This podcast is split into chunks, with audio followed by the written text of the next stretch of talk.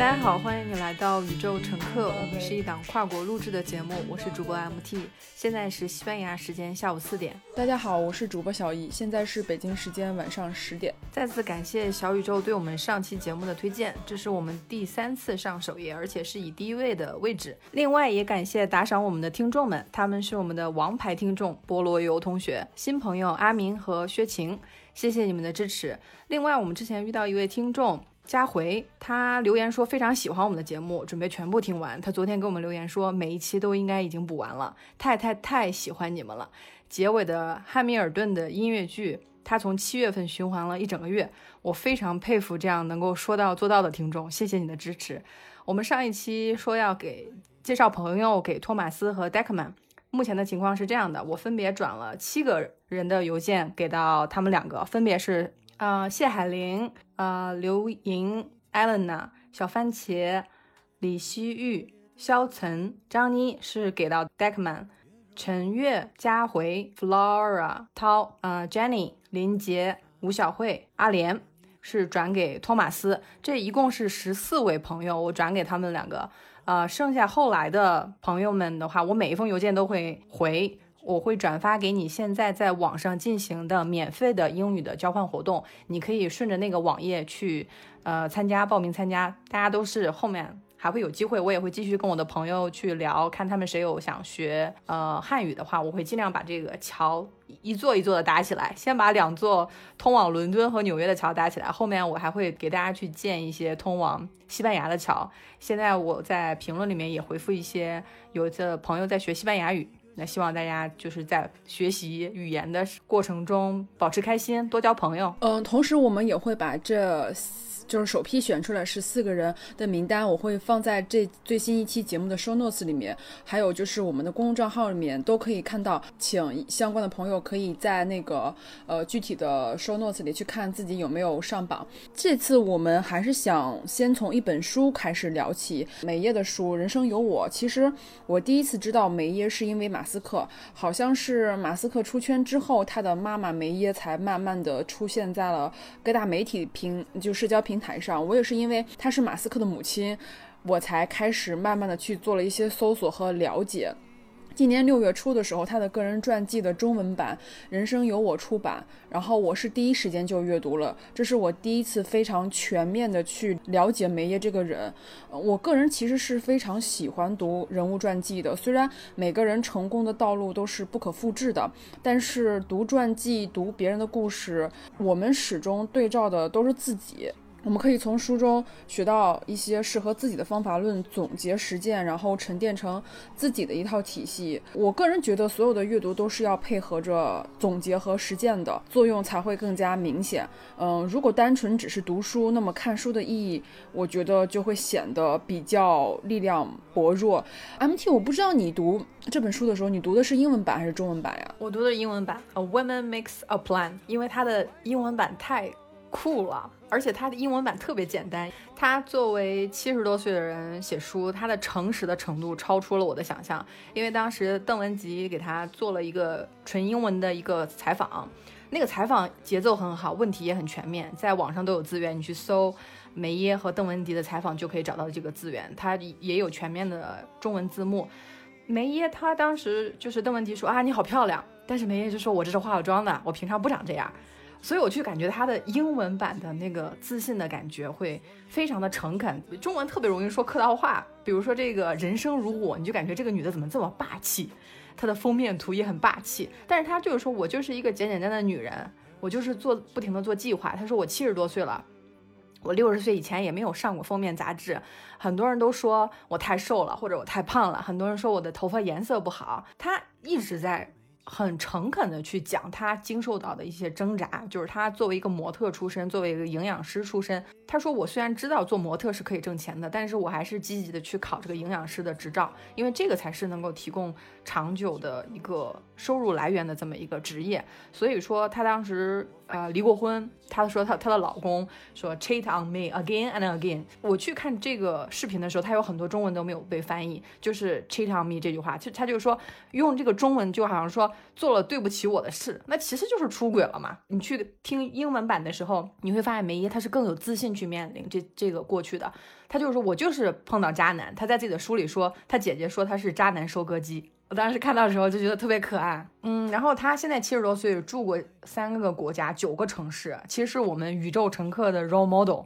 哎，你去看他的故事过程中有没有得到很多的勇气？而且不是说女性就一定要去恐惧衰老。我们去听一些播客节目，可能说有一些是比较有经验的媒体人，他已经四十多岁了，他就会一直在说啊，我们七零后怎么怎么样，你们八零后怎么样，他就会把这个年代界限。划分的特别明确，但是我在看梅耶的这本书的时候，他就说，我的人生才刚刚开始，我每一天醒来，我现在七十多岁了，我很喜欢我现在的身体，我很喜欢我现在的家庭。我后来发现，我们现实生活中听到这些七十多岁以后还能发生的女性的声音太少了。我从上次金斯伯格的事情得到了一个非常重大的启发，就是我不能再让这些女性直直到死的那天我才知道她们的名字了，我得加快我的速度，在她们活着的时候就要读她们的故事。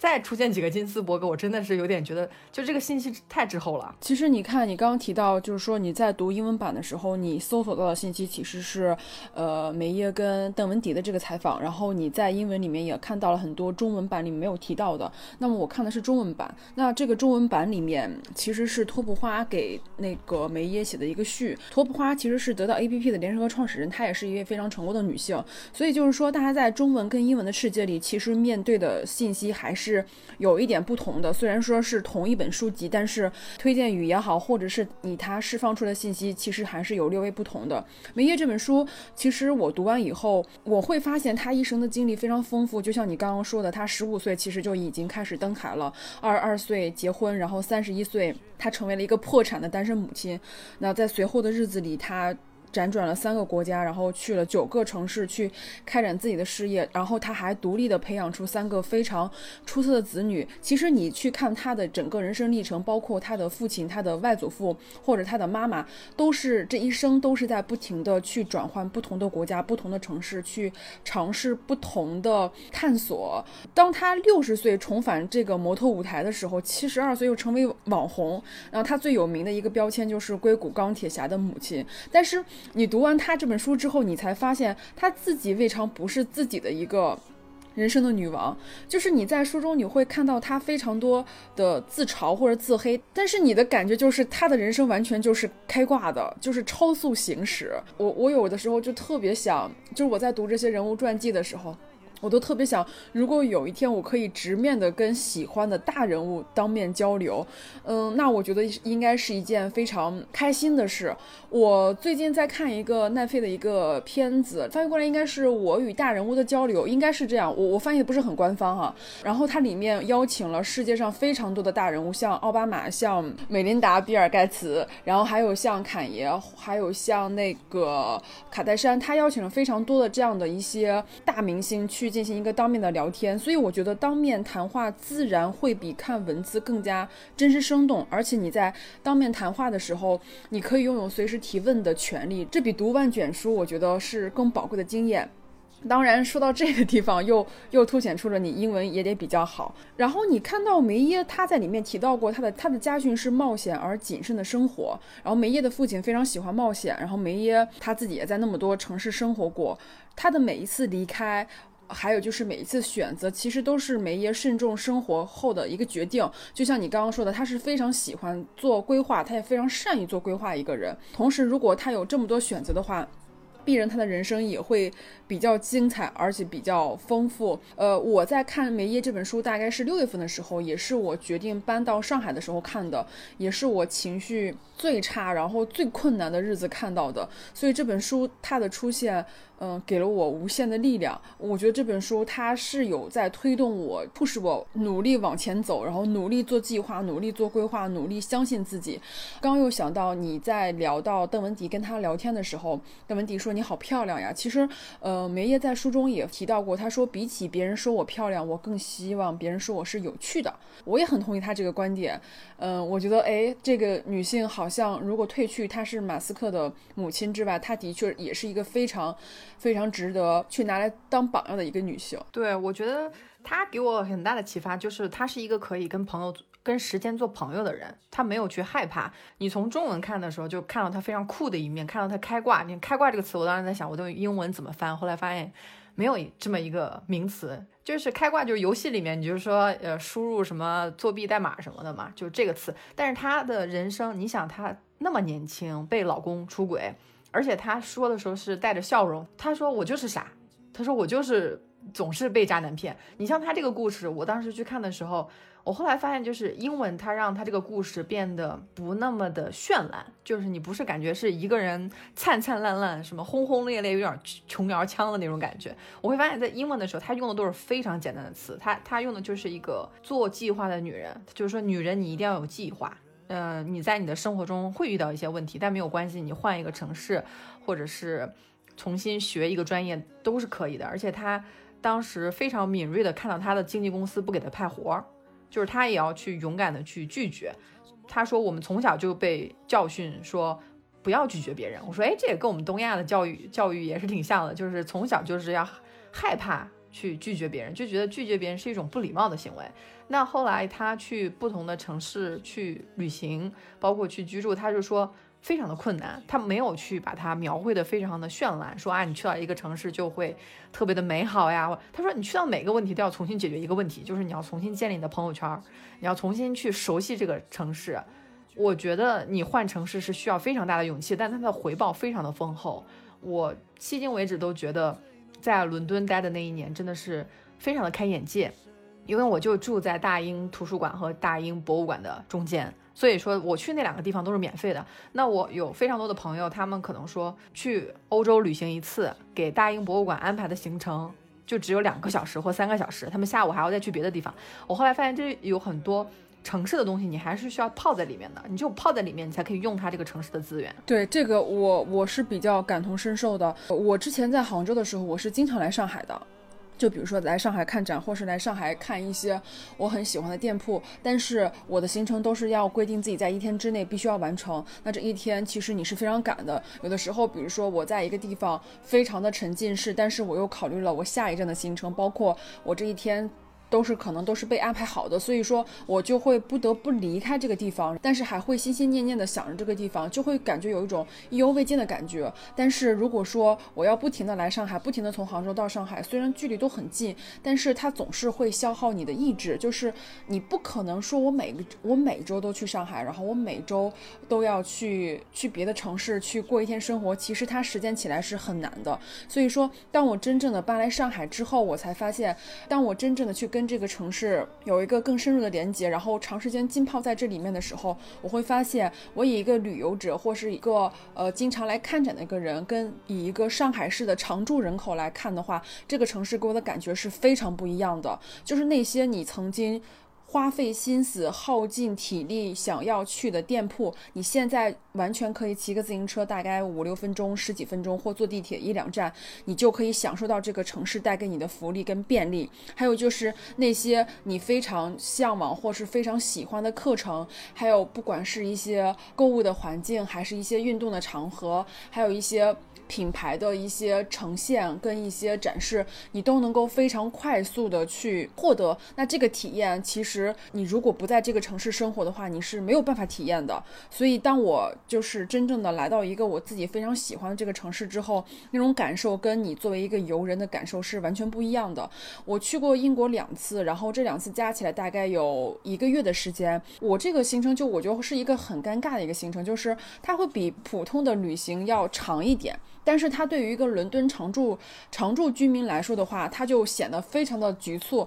所以说，当我两次再去伦敦的时候，我每次走的时候，我都会跟你感慨，我说明明有十几天的假期呀，为什么还是那么赶？为什么我们每天还是要赶火急火燎的赶到一个景点去，然后拼命的享受那个景点给我们带来的愉悦。所以也是由于这种感受，所以还会让我有一种心心念念感觉，就是说我必须要到伦敦去真实的去体验一下那里的生活。搬来上海以后，虽然只有几个月哈，但是我还是抱着一种我会离开的状态，因为我知道上海肯定不是我人生的最后一站。有的时候我在去购置一些家具，或者是在布置这个家的时候。我都会问自己啊，这个东西将来以后能带走吗？这个东西是不是最后都带不走？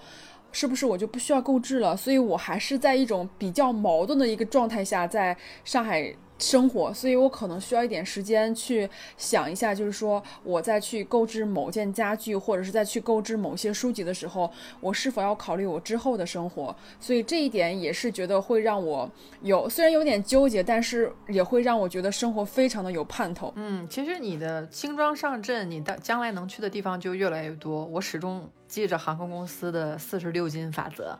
也就是你国际航空能够运载的货物的上限是四十六公斤，免费的货物只有四十六公斤。对对，但你想，如果说你买了一个东西，还要花钱再把它运到一个地方，你肯定要去算一下它的成本。你知道，在其他的一些语言里面，呃，是我看 Gloria 那本书里面，他说“人类”这个词，在一些语言里面，它的意思是迁徙的人。你只有动起来，你才叫人。哎，我当时觉得，哎，这个在我们用中文去理解的时候，说人类，你你就存在着，你就叫个人嘛。Gloria 上一次我推荐的书叫《在路上》，他那本书他就一直在旅行，那本书给我非常大的启发。他说，在一种语言里面，你之所以要成为人，成为你自己，从十几岁、二十几岁、三十几岁、四十几岁有一个不同的你的对自己的概念的话，你肯定是要在不同的城市之间迁移的。梅耶的这个书给我一个很大的启发，就是他的一生可以在九个城市有一个非常深层次的沟通、工作和交流是可能的，就是这种生活是可以被实现的。在现代生活，你去进行变更的时候，中文里面就我觉得中文就不喜欢动，喜欢静。中文就是说落叶归根，还有呃，反正就是鼓励你不要跑来跑去的。我就记得特别清楚的就是杨步伟和赵元任。他们两个，一个是中国的翻译大家，另外一个也是中国的原来的一个妇产科的一个院长。他们两个当时打网球的时候是在上世纪的五六十年代，当时很多中国人的邻居都不理解，他说你不能雇个人请你打，就帮你去打捡这个球嘛，就是他们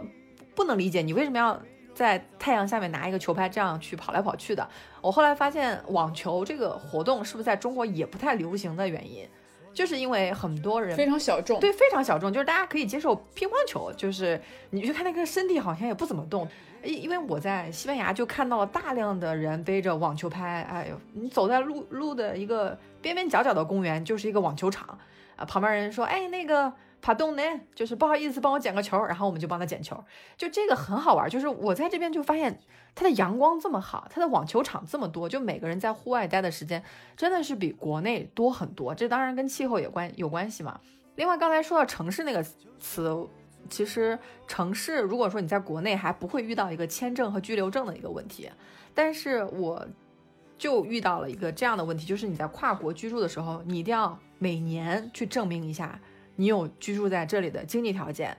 健康条件，你要去买保险，嗯，然后还要去开你的居住证明，还要去开你的银行流水。这个给我大非非常大的启发，就是我们现在的整个世界还是一个部落文化，不太希望你移动。你在中国的移动，你看四五十年前还是不那不那么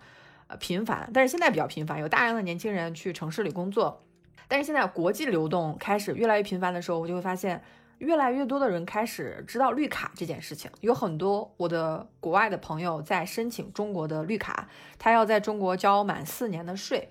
然后我也有一些西班牙的朋友在日本有绿卡，他要交年，他要交够十年的税。当然，这个绿卡有一个最快的办法就是结婚，呃，婚姻绿卡是最最容易的。还有一个就是工作绿卡，还有一个学生居留。我发现他他在各种各样的就是这种限制里面，它还是体现了我们整个世界。并没有像我们全球化是在发展了，但我们还是有地域的，像一个部落的一个思考，就是，呃，中国人在中国待着，美国人在美国待着，啊，美国人想来中国住，你你会发现他就非常困难了，要么就是有一个中国妻子，或者是跟有中国的伴侣，或者就是在这边交税，交了很多年才能办一个永居卡，他的永居卡，而且是有时限的，就是说你一年之内要在中国待多少多少天，就它这些限制让我觉得非常有趣。我们去看我们这个宇宙乘客的角度说，大家都是地球人，可是发现我们的地球人拿的护照是不一样的，而且还有前一段时间我们出了一个外国人在中国定居的条例的时候，很多中国人不乐意，说我们中国人资资源已工作机会已经很少了，你为什么要让外国人进来？他当时就是，你说你这个外国人进来以后拿北京户口还是拿河南户口？这是很有趣的一个问题，这个是如果外国人不来，我们自己不会思考的一个问题。但是外国人一来，我们就会发现，哦，原来北京户口跟河南户口差挺多的呢。那这个你在买房、买车、教育上面的所有的中国国内的不公平，在所有国外的人进来的时候，他就会发现，哎，那就要大家要重新想一想。所以我觉得这些人的流动，我始终是比较推荐的。我始终是推荐大家去看。在国内有机会的话，去看一些不同的城市。我两年前去过一次桂林，我从小就在听那个歌，我想去桂林，但是我有时间的时候没有钱，我有钱的时候没有时间。我两年前是我第一次去桂林，去到以后真的是非常惊讶，有非常多的外国人在那儿生存、生活，他都知道说桂林是最好的，就是桂林山水甲天下嘛，阳朔山水。呃，甲桂林，我当时去阳朔的时候，发现它整条街上面有几几个酒吧，都是什么西班牙人开的呀，法国人开的。我当时心想，他们这些外国人就是悄悄摸摸的在中国享福。我就是我们都在北京啊、上海啊工作啊，做上班狗的时候，他们非常享受在中国的南方的城市开着酒吧。他们真的是给我非常大的启发。就这些信息，以前在国内的时候，还是总是在工作。在攒钱，就是两三年前转换了一些思路，去了西安，去了桂林，去了几个小小的城市。有将来有机会的我话，我还是想去敦煌。就非常多的城市，我之前是在公司的时候抽奖抽到了去西呃西藏的机会，就这个是我人生中特别有趣的一段经历。你你去到那个城市以后，你会发现拉萨，首先你说话根本就不可能这样去说，你的说话的语速全都要调成零点五，要不然那个氧不够用。就是像这种文字，你在看很多文学书，还是不足以去抵挡你的身体亲身到那里以后，那个城市带给你的震撼。对我，我非常赞同你这点。比如说，我们这些八零后、九零后，甚至是零零后，我们有了非常多的机会，包括有了非常充足的财力，然后可以去到世界各国去，呃，旅游、去参观，然后去学习。我们有非常多的这样机会。嗯，然后你也看到，在整个全球的这个旅行的过程中，我们不管在哪里。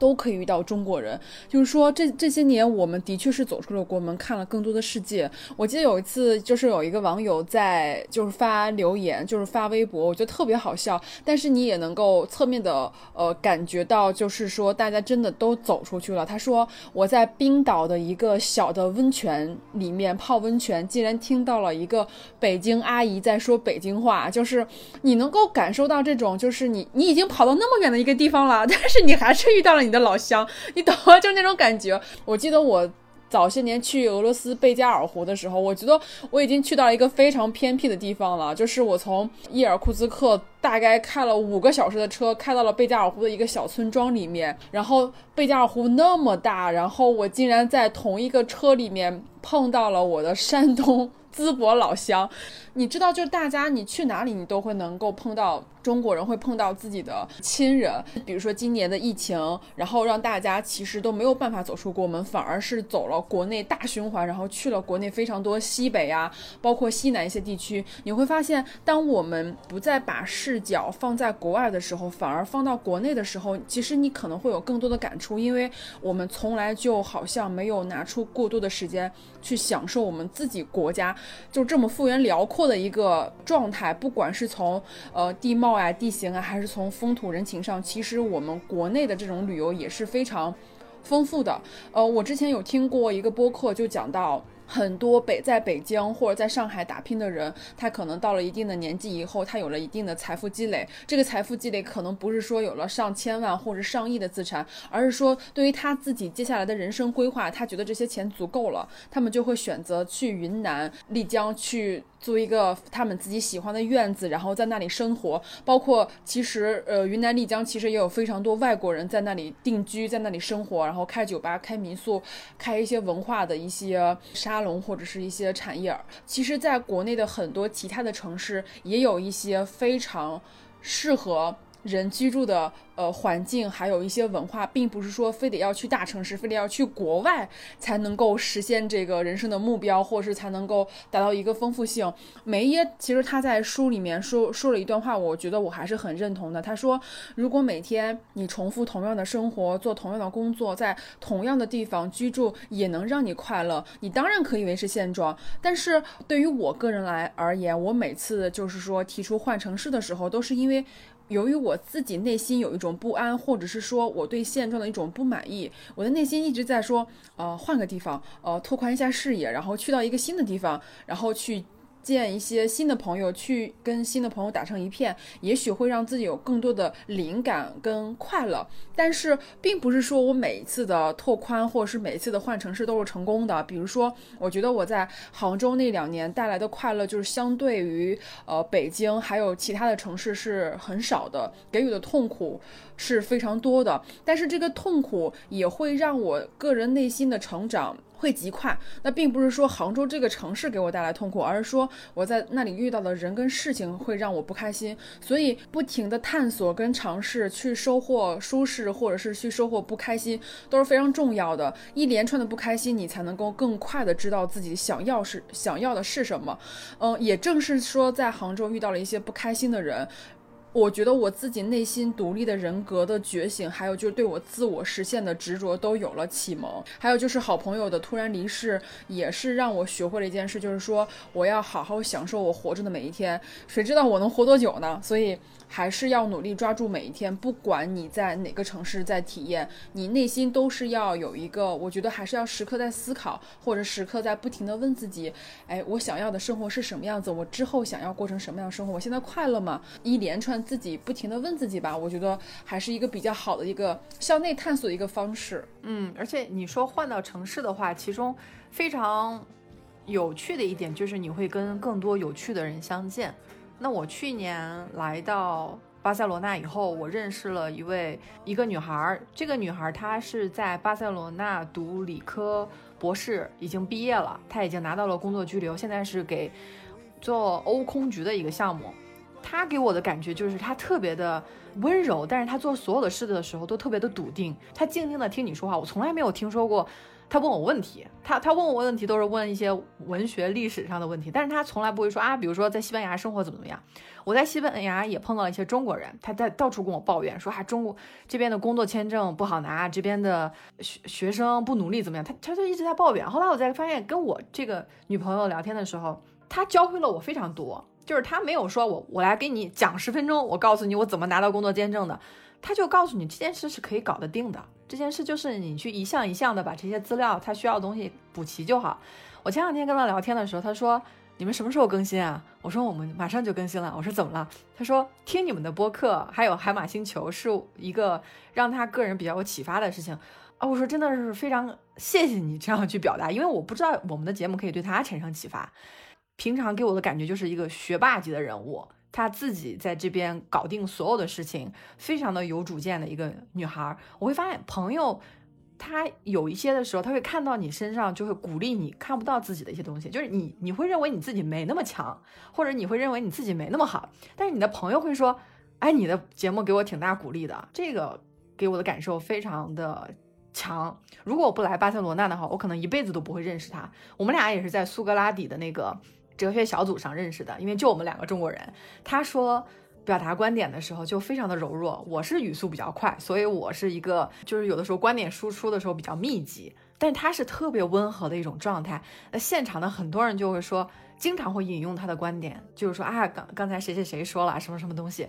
哎，我当时觉得这个就特别棒的一件事情，就是一个新的城市会给你建立新的连接，而这个新的连接不是你拿过往的人生经验可以去。想象的，他就不是说啊我我过去我过去交的朋友是什么样啊？你将来交的朋友还是什么样？是不是更多了而已？不是，你每一个城市会聚聚集起不同的人，这个人的新的连接，有可能是将来你生活转变或者给你新的勇气的一个。很好的一个源头，就是新的城市，或者是你认识新的朋友，很有可能是你接下来呃某段生活，或者接下来这一个时间段，可能会让你有一个巨大转变的一个转折点。一其实你刚刚提到这个朋友，我我就是一下子想到呃金斯伯格，因为你说他非常的。温柔，但是他又非常的笃定，非常的有信心。我觉得金斯伯格就是这样一个人，就是我们去读金斯伯格的书，也能够感受到他就是一个非常温柔啊。比如说他也是以什么类类似于什么 be a lady 什么之类的，但是他自己的内心是非常坚定的。他也说过说，愤怒啊、憎恶啊、嫉妒这些情绪只能只会白白的消耗你的力量，就是除此之外。他们毫无用处，所以我们必须要赶紧的摆脱他们。其实早些年我也是一个还挺愿意，就是还挺愿意抱怨的人。但是如果你一味的抱怨，然后你又不去想解决办法的话，那这个事情只能后只能够白白的去消耗你。刚刚也提到过，我说我在杭州的时候状态很差，然后遇到了不开心的人，然后自己的工作也不是很顺利。其实今年上半年的时候，嗯，我在工作上其实是遇到了非常大的困难，就比如说在有很多机会，呃，都。我我都没有抓住，我觉得与其说我没有抓住，而是说我失败了非常多次。嗯，虽然我的人生不是很长哈，短短三十几年，我还是觉得我的人生是比较顺利的。这个顺利指的是说，嗯，我想要的工作，或者是说我想要的目标，我想实现的一些小小的愿望，都比较容易，或是比较。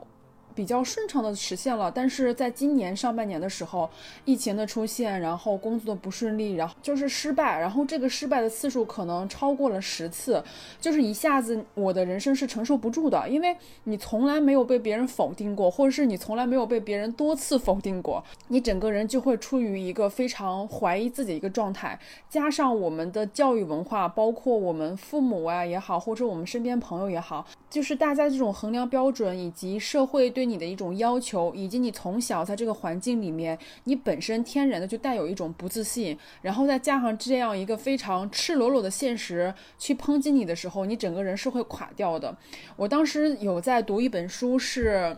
书名叫《成为》，然后我现在看一下，因为我突然忘记了那个名字啊，是叫《勇气》，那本书叫《勇气》，也是一个女的高管。写的，当时我看到这本书，其实是也给我非常大的力量，因为她已经是一个非常非常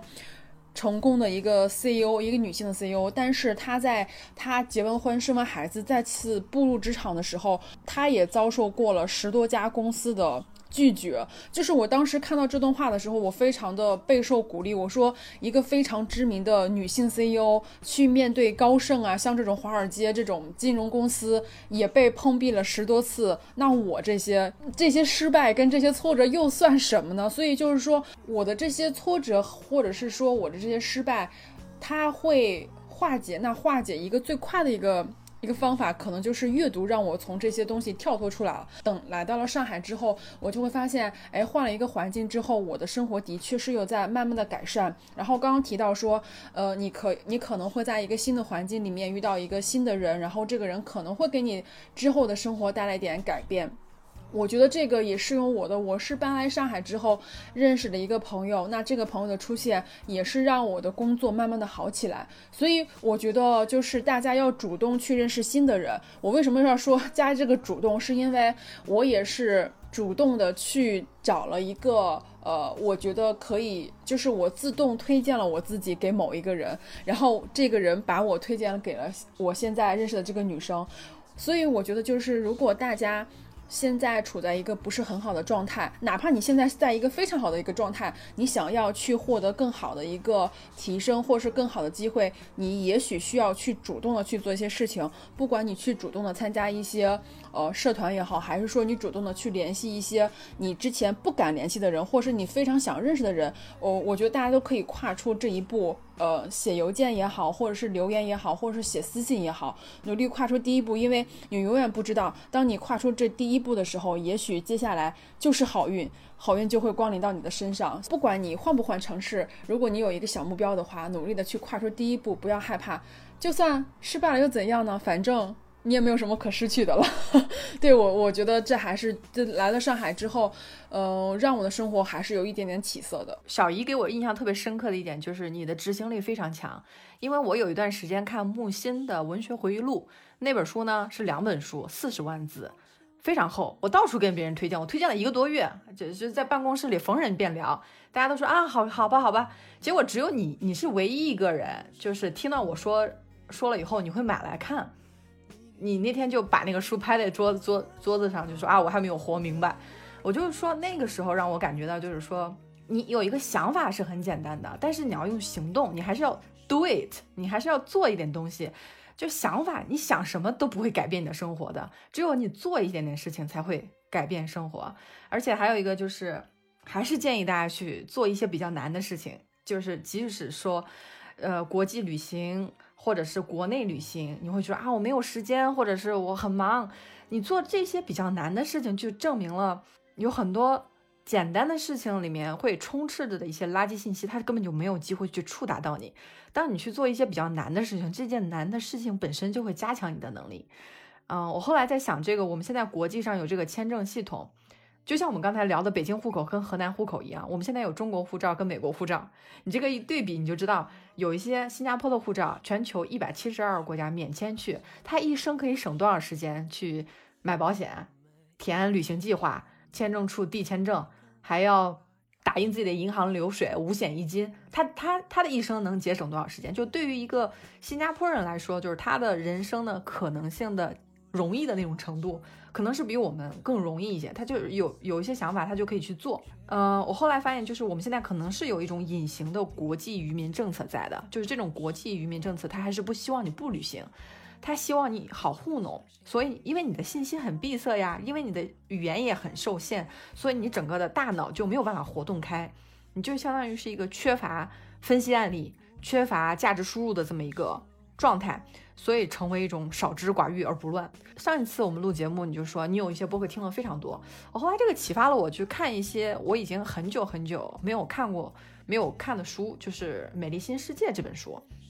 我很久以前看过，我隐隐约约，我就说啊，这本书我记得。木心先生给我非常大的一本一个启发，就是陈丹青有一次问他说：“你记记性那么好？”你是因为你记性就是你总是说东西说的很全，是因为你的头头是道的，对不对？是因为你记性好，还是你看书看很多遍呢？木心说我是记性又好又看很多遍。他说你们 就是你们这代人就是看书看的太少了，太可怜了。所以我当时受他的启发，我就说啊这本书我看过，但是就重看一遍吧。结果发现，我记得当时的小婴儿他要去看书的话，就地板会通电，然后会有一些噪音。就是让让让小婴儿特别的害怕，你重复上百次以后，成年的，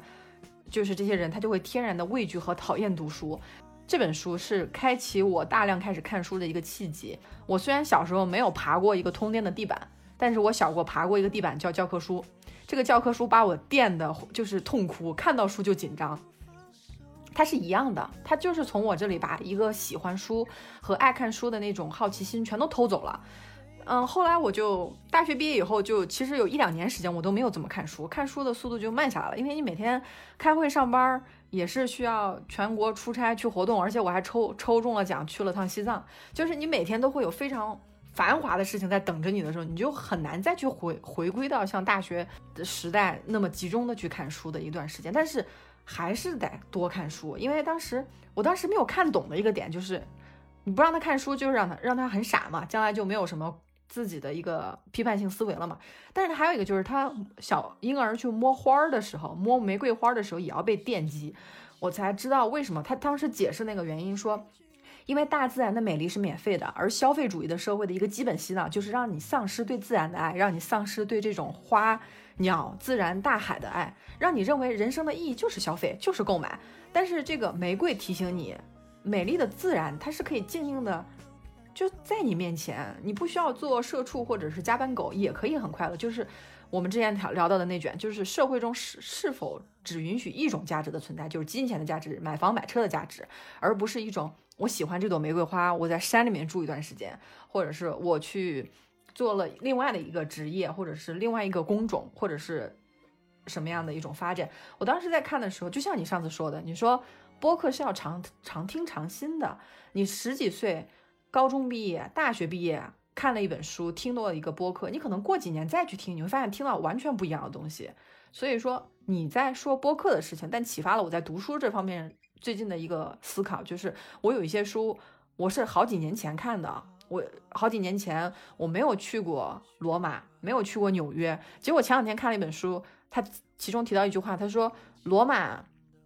是一个把过去和未来放在一起的城市。而纽约是一个拒绝衰老的城市。我说就这么简单的一句话，那那本是是一个英文书。我说就这么简单的一句话，我没有去过罗马，没有去过纽约之前，我我就觉得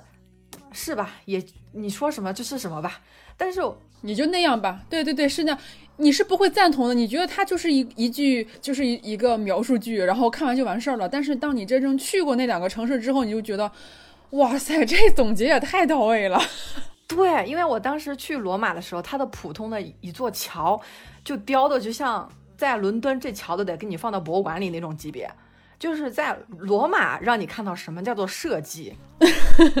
是一个整个城市它都是一个博物馆。条条大路通罗马这句话是从其他的语言翻译成中文的嘛？那就说明你在罗马在这个世界上的伟大的之处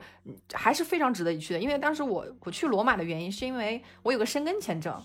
结果到了伦敦，在那个大学的时候，我就问大家，我说你人生里面最重要的城市是什么？我们同学就说啊哪哪哪哪哪。后来有一个女孩，她有二十年的工作经验，她去，她就跟我说，她说是罗马，她说她这个她在那个城市待了一年，工作待了一年，她说那个城市给了她非常大的启发。我就把我的第一站安排到罗马。后来去了以后，我一个人去待了一个星期，就发现真的是你随便走走路都是美的。你而且你去不去到不同的街区是完全不一样的，但是在这点我必须要提醒大家注意小心，因为我的钱包在罗马被偷了，我已经非常小心了，但还是在公交车上就是被偷了，就这个没有办法避免，就是你一方面能看到它繁华的过去，和它现在百分之三四十的失业率做了一个对比，年轻的意大利人都在拼命的学英语。咱们虽然说西班牙是小语种吧，但大家毕竟学西班牙的学西班牙语的人还是多过超过学意大利语的人。就是它这个文化这个语言，它一旦它的经济衰落了以后，它整个城市的治安都开始下降。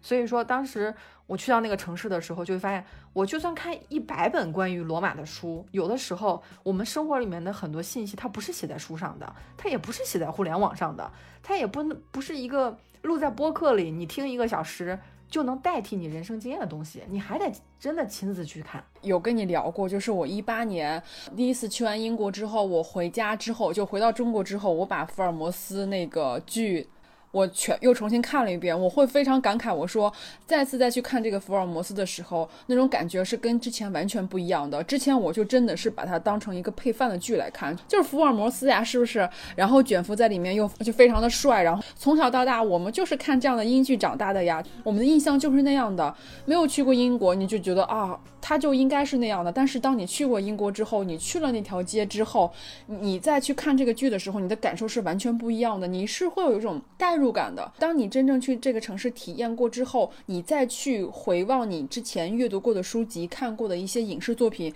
你的感受是不一样的，它带给你的启发也是不一样的。说到这个，我也想就是在这里跟大家就说一下，因为我最近这几天给 MT 有截图过非常多，就是关于微博上一些言论，比如说又谁谁谁谁啊，关于女权的问题又开始吵起来了，包括还有一些其他的一些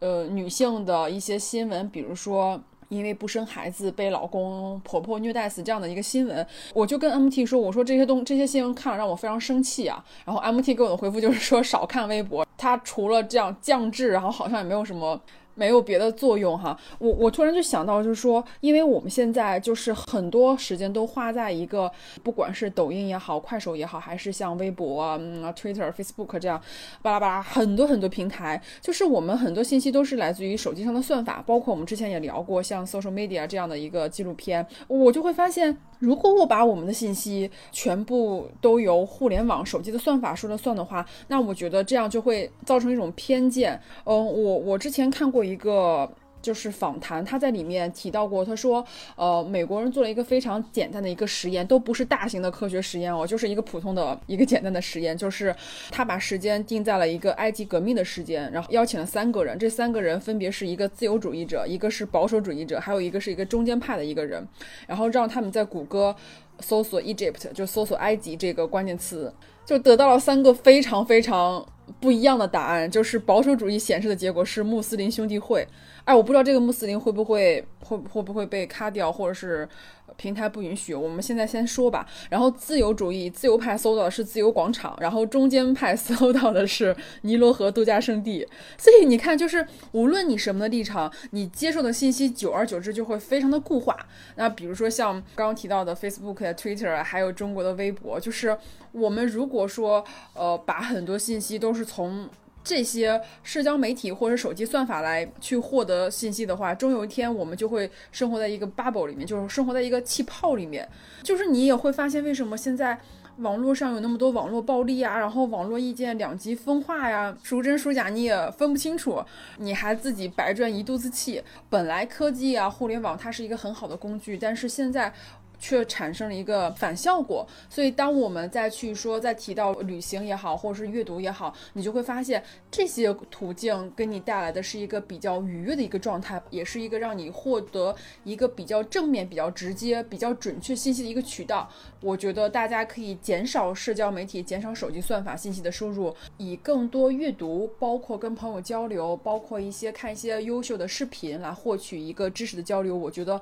会大大的避免你生气的频率。提到这个事情，我其实我还有我还想提一点，就是说为什么我们非常鼓励大家去阅读？我们现在很多信息都被一些短视频，可能短短的十五秒或三十秒这样短视频，把我们的精力给偷走了。所以说我们有的时候很难去专注于某件事情，你就会发现你根本没有办法长时间的去专注一件事情。但是阅读是可以让你。可以帮助你去慢慢建立这个专注的能力，然后慢慢的培养你大脑形成一个专注的这样一个能力。如果说你长时间都在获取这些十几分钟、十几秒或者三十秒或者一一些短视频，你的注意力是非常难集中的。觉得大家要通过去看一些优秀的文学作品，或者是去看一个比较好的小类似于 BBC 的这些纪录片，去从头看到尾，让自己的专注力慢慢一点点的恢复过来。这样的话，对你的生活也好，工作也好，都有一个很好的一个提升。你刚才提到那个微博那点，我要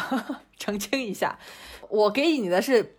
是单独给到你的建议，所以说每个人还是要还是要根据自己的需要去养成一个社交媒体的取取号。我觉得社交媒体就像一个菜单一样，就是你自己要是喜欢吃鸡肉，你就点一个鸡肉的；像有牛肉的，还有。呃，其他的蔬菜的全素的，就根据你自己的需要，还有根据你的工种。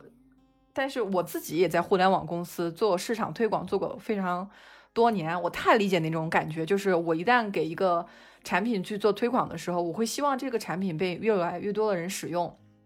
但是我也在内在的反思，目前的这种知识的生产体系它在哪儿？到底是谁？在用什么样的语言去生产知识呢？就是现在我在用的英文的学术圈，它对中国的学术圈那个鄙夷的程度，它几乎不引用中国的学术圈的任何贡献，引用的非常低。我们之前上次也讨论过，现在的欧美界的多少的教授，他能够流利的使用中文去阅读呢？你可以想象这个数字能有多低。既然没有办法用中文流利的去阅读，他就不会去在国际上去引用你的论文，这样你的国际影响力是非常低。因为我还有一个朋友是在日本做研究，他的日本做研究说，学术界发的每一篇日文的论文都要翻译成英语，争取在英语的学术界去发布。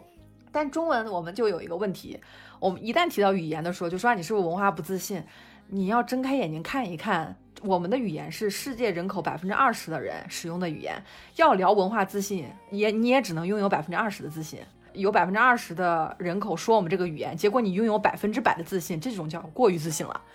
我们拥有百分之二十的自信，这就是我们应该保持的地方。同时，我们对百分之八十的其他的信息保持开放。因为我看到上一期有人留言用西班牙语给我留的，他说啊，我想学更多的外语。就是那个就是 outside language，他用西班牙语。我说这个 语言就不分内外，你用西班牙语给我发消息，还把西班牙语叫外语，就挺好玩的。就是我们去想象一件事情的时候，就只有中文和外语两种区别吗？我前两天写了个段子，是拿英语写的，我发表到一个朋友那里了。我说，当我跟我的美国同学说，我的中文中国朋友不愿意去学英语，他们说啊你。这个 they are lazy and stupid，他说他们就是懒和笨。然后我说我也跟中国的朋友去说，你们去学英语吧。他说我不学，中文已经能够理解这个事情了。他们说美国人就是傻，就 American 啊 stupid。然后我就又写了一个，我说日本人没有说话，因为日本人认为评判别人的语言是一种 非常粗鲁的行为，但是他们在自己的语言里把外国人叫做 g u i d i n g 就是 outsider，就是翻译成英文就是野蛮人。日本人说：“哎，你不要聊外国的语言。”但是在日本的语言里面，他们就是特别歧视外国人，就是他把中国人还叫外国人呢，他都不把自己当亚洲人。我跟一个日本的教授有一次他在英国做演讲，我问了他一个问题，我说：“这个亚洲的连接，就是有没有这种语言的连接和将来中国和日本的合作？”他当时就特别激动，他说：“我们日本人跟你们中国人不一样。”他说：“我们日本人又勤劳又聪明，我们来英国做演讲都是拿英语，都是拿英语做演讲。”他说：“你们中国的学者，我们都没有办法去跟他们这样去沟通。在大英图书馆做那样的演讲，他还敢这样说的话，就可见他的学术圈，就是对于日本来说，那么小小的一个岛屿，他认为全世界都是外国。那我们自己也要反思，不是说啊他们小他们傻，而是说我们去反思我们自己的时候，也要知道咱们的一个地位和位置，都还。”非常有限。我们现在国际上中文真的是个小语种，你去学它的人虽然也很多，但是你比着学英语的人，比着学西班牙语的人还是少太多了。我还是很赞同的啊。说到这个微博的事情呢，就是我个人的确是花了比较多的时间在微博上，是因为我觉得就是也是因为做播客的原因吧，因为我想去关注更多女性的发言，但是我会发现。啊，当我关注更多的时候，好像感觉啊，好像还是越来越生气。所以我觉得，呃，当我再去关注女性发言或是女性这些议题的时候，我还是通过阅读来去了解更多吧。我觉得阅读可能是一个更好的途径，嗯，至少不会让我过于生气吧。其实也挺好玩的，就是你生活中所有的这些历练，或者你所有趟过的这些水，最后都会帮到你的。你刚才提到微博，我再提一个人，这个人非常有趣，他叫叶海洋。他是一个化妆品公司的 CEO，他是自己没有结婚，但是他去美国买了几管精子。这个精子非常有趣了，他是找了一个常春藤大学的学生捐赠精子的一个精子库，非常的质量高。他的那个孩子是五国混血。我说你这个要是按照正常的流程去生的话，你最起码要两代人，对吧？就是爷爷奶奶、姥姥姥爷都来自于不同的国家，但是他。就是通过基因啊，达到了五国混交。我现在看他的小朋友的照片，非常的漂亮。而且我在看这个信息的时候，我觉得对于女生来说是一个非常好的思考材料。这个是一个思考题啊，我没有态度，我只是放出来让大家思考的。婚姻一定是必须的吗？生育是必须要找一个男人生育，还是说你自己如果去美国买精子生育也可以生育呢？就是在微博上面有非常多的人支持他，也有非常多的人不支持他。但是我觉得这个作为一个思考题。提出来非常有趣，不需要非常去快的去表达观点，因为小朋友也在长大嘛，小朋友自己也有自己的理解。对于妈妈说他是西瓜里蹦出来的，他他将来也会有理解。我去看叶海洋给他女儿写的家书，录成小视频，他会在里面说“我爱你”，就是说在我们中国的这种家庭里面，有多少家长，多少咱们就是听众里面多少听过父母说过的“我爱你”。我们的 she he 就是英文里面，我们一出去就是总是这两个发不清楚嘛，就是因为我们的中文里面是他这个音。我们之所以有这个他的音，是因为我们没有造这个字。七十年前没有女他女字旁这个他，就包括你，其实是有一个女字旁的你的。我小的时候用过这个字，被老师打了个大大的叉，那个叉我到现在都记得。我我当时是是从一些台版书里面的言情剧里面学到这个女字旁的你。后来就是发现我们的造字的这个系统非常有趣，就是中文系统里面，男他女他是同一个发音。朱生豪七十年前也明确的说，女他这个字没有必要，因为他这个字是刘半农创出来的，就是因为当时中国要大量的翻译西方文学，会发现大量的我爱你怎么翻呢？没法翻译，日本人翻译成今晚的月色很美。我前两天给朋友，他说他想了解中国文化，我说我推荐你去看一个电影叫《剑雨》。在那个片子里的特定的年代，他是不说我爱你的，那怎么表达我爱你呢？我愿化身石桥，受五百年风吹，受五百年为雨打，只为你从桥上走过。这句话翻译成我爱你。我就是在这边，我不但是去教中文，我也去用一些中国的电影的文化去告诉他，说中国怎么去表达爱意。这个东西都是思考题，就是全部都是你打开眼界以后，你会发现有非常多东西不只有一个答案，而且也没有必要用一种视角去看它。不是说这个事情对，它就对了，或者这个地方错就错了，或者有人说这个东西是对的，它就是对的，还是说要用自己的大脑去过一遍东西，要用自己的使用时长去看一下大脑的使用时长有没有逐渐的被积累的。前几天看到罗素的一个采访，一个一个截图吧，就是他有说过一段话，我觉得挺符合，就是我们呃这期的一个观点，包括说我在微博上遇到一些我说让我很生气的一些观点，或者是说让我很开心的一个观点。罗素说：“爱是明智的，恨是愚蠢的。在这个日益紧密相连的世界，我们必须要学会容忍。”